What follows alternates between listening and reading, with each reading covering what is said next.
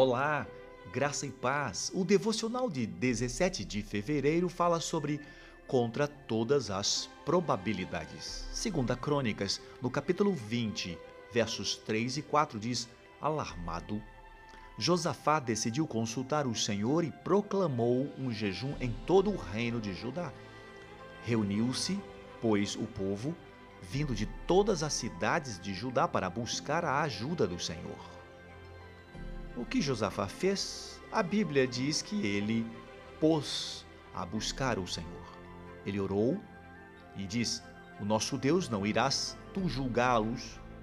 Ele perguntou: Pois não temos força para enfrentar esse exército imenso que está nos atacando. Não sabemos o que fazer, mas os olhos, os nossos olhos, se voltam para ti, Senhor.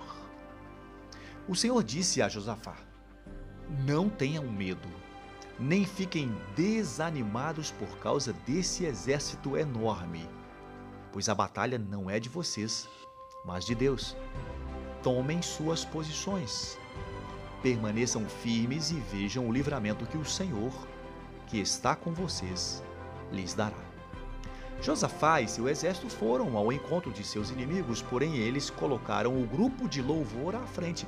A Bíblia diz que quando eles começaram a cantar e louvar ao Senhor, os inimigos começaram a lutar entre si e destruíram uns aos outros. Talvez você esteja enfrentando o que parece ser uma situação impossível agora.